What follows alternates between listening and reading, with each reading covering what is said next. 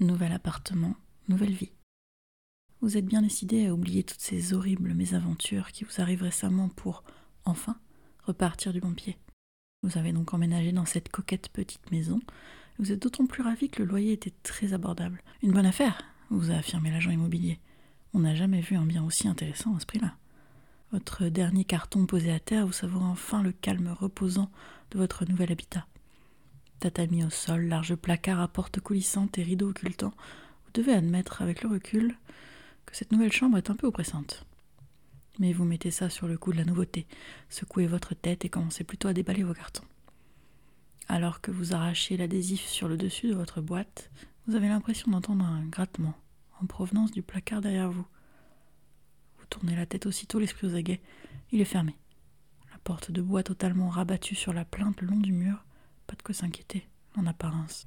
Dans le silence oppressant, vous attendez, pas très sûr de vous, de voir si le bruit va se reproduire. Rien d'abord ne vient perturber ce silence, avant qu'un nouveau grattement ne se fasse entendre.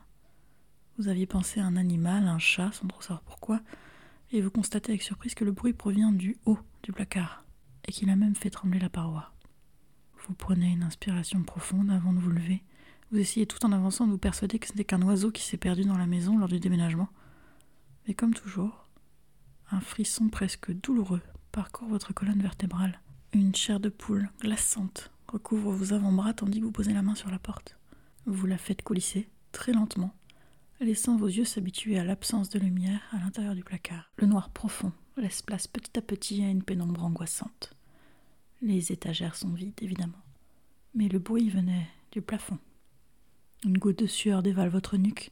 Vous espérez de tout cœur ne rien découvrir lorsque vous levez la tête, mais peine perdue.